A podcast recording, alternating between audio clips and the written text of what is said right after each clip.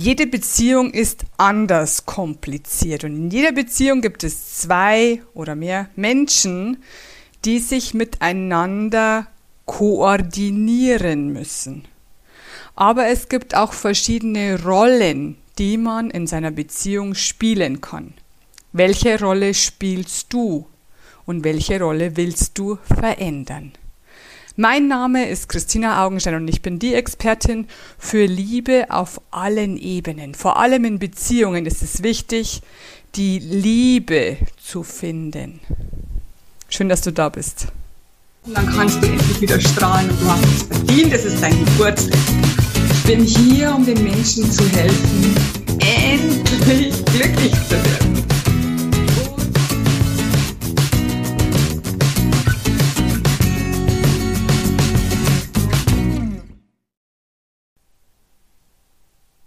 Herzlich willkommen zur neuen Folge der Woche. Heute geht es um die Rollen, um die verschiedenen Rollen, die eine Frau oder ein Mann in der Beziehung spielen kann. Und ich spreche wirklich von Spielen, denn ich sehe unser Leben, so wie wir es leben hier auf dieser Erde, als Theaterstück.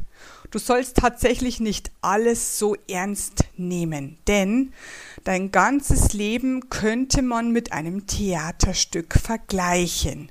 Und die Mitspieler, die Theaterschauspielkollegen sind alle Menschen um dich herum.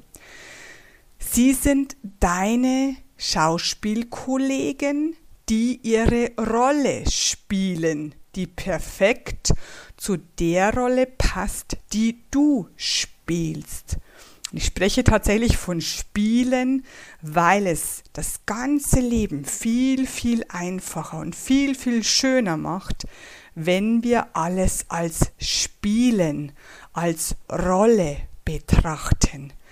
Denn was heißt das ganz genau? Das heißt, du kannst dein Theaterstück, in dem du mitspielst, also dein Leben, sofort von heute auf morgen verändern, wenn es sich um ein Theaterschauspiel handelt. Du schreibst einfach den Akt um, du schreibst die Handlung um, indem du deine Gedanken über das Leben, über die Rollen und über deine Beziehungen einfach veränderst. Ich habe ein paar verschiedene Frauenrollen für dich äh, aufgeschrieben, die ich dir kurz erkläre, damit du herausfinden kannst, welche Rollen spielst du denn? Denn ganz oft ist es so, dass wir überhaupt keine Macht, zuerst einmal, keine Macht darüber haben, in welche Rollen wir schlüpfen, weil es uns niemand erklärt hat, dass wir überhaupt in Rollen schlüpfen. Mit schlüpfen meine ich, das ist nicht vorherbestimmt. Es bist nicht du, welche Rolle du spielst, sondern du machst es nur nach. Das ist ganz einfach zu erklären. Ein, e ein, ein Paar, ein Ehepaar. Ein Paar heiratet. Das Paar war bisher total glücklich und zufrieden und sie haben sich gegenseitig geliebt und ähm, haben sich gegenseitig um sich gekümmert und plötzlich heiraten sie, oder besser gesagt, nachdem sie geheiratet haben, verändert sich plötzlich mit der Hochzeitsnacht alles. Die Frau reagiert total anders, der Mann reagiert total anders und sie kommen einfach nicht mehr zusammen. Sie spielen plötzlich, das ist die Individualenergie, eine andere Rolle. Warum? weil sie mit der Ehe ein bestimmtes Rollenspiel in Bedingung bringen. Das heißt, wenn ich verheiratet bin, denkt die Frau zum Beispiel, dann muss ich ja so und so sein, wie eine verheiratete Frau in meinen Augen, Augen zu sein hat. Und zwar am besten so wie meine Mutter. Der Mann denkt sich, jetzt bin ich verheiratet, jetzt kann ich so sein wie mein Vater, denn der ist ja auch verheiratet. Und plötzlich ergeben sich ganz neue Partnerkonstellationen, ganz neue Ehekonstellationen, die die beiden nicht vorhersehen konnten, sind aber aus Versehen unbewusst in diese Rollen geschlüpft. Also, noch einmal.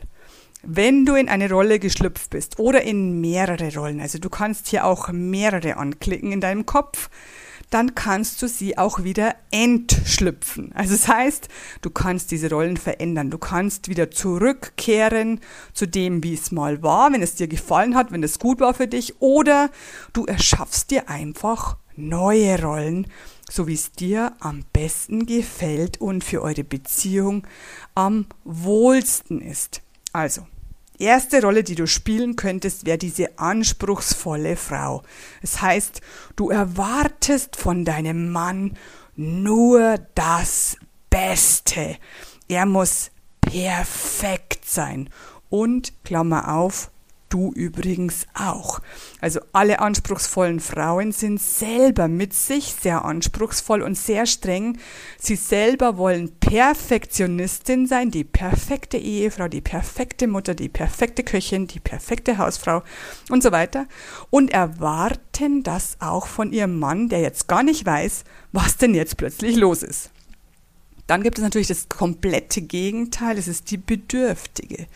Die Bedürftige, das ist wie das arme Häschen, wie die wie das kleine Mädchen mit den großen Augen, mit den Kullertränen.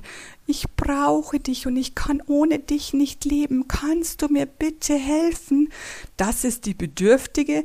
Auf die springen übrigens ganz, ganz viele Männer an. Zuerst einmal, weil die Männer ja immer helfen wollen. Die Männer wollen ja immer der Held sein.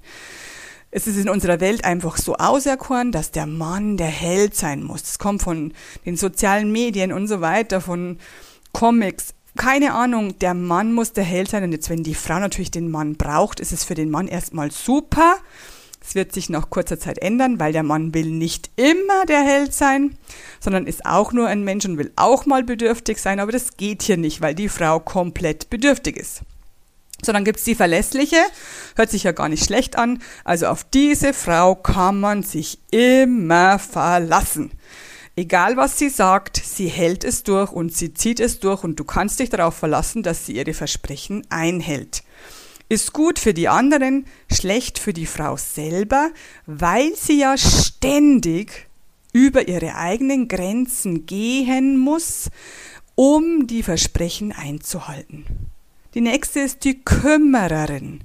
Das heißt, diese Frau ist die Mutter perfektioniert.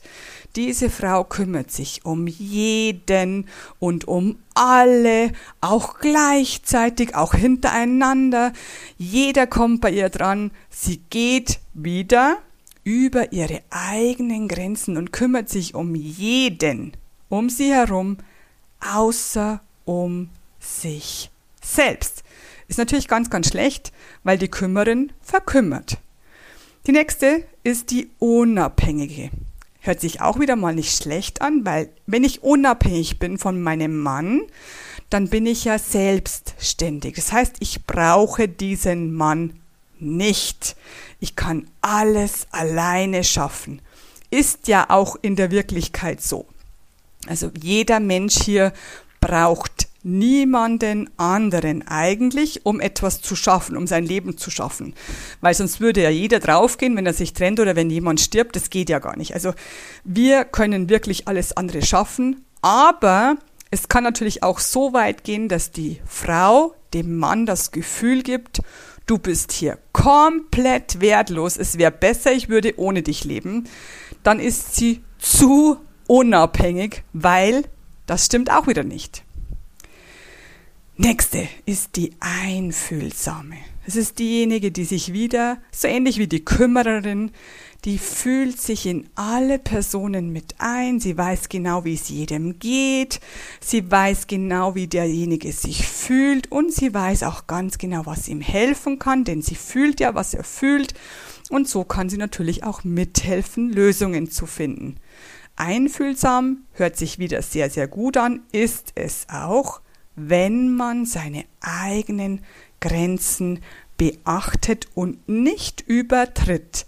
Denn einfühlsam klappt nur wunderbar, wenn ich mit mir selber auch einfühlsam umgehe. Das heißt, meine eigenen Grenzen wahre.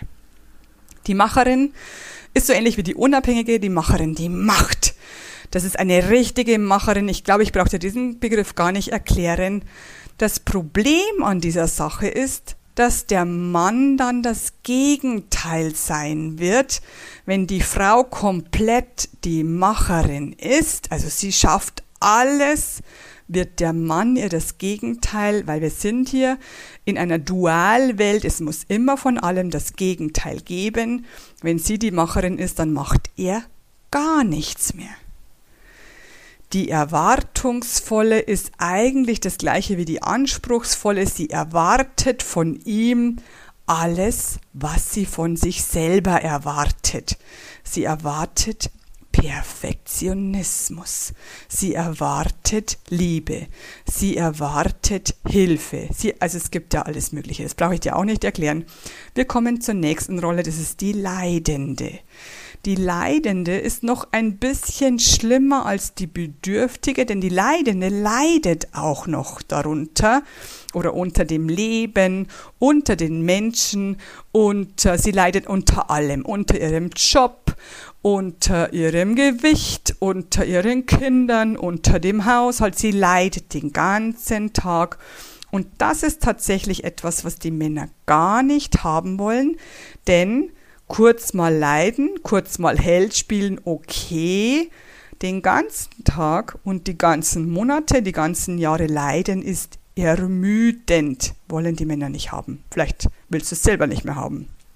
Die Bettelnde, es heißt, sie bettelt den ganzen Tag den Mann an, damit sie das bekommt, was sie möchte, nämlich Nähe und Geborgenheit.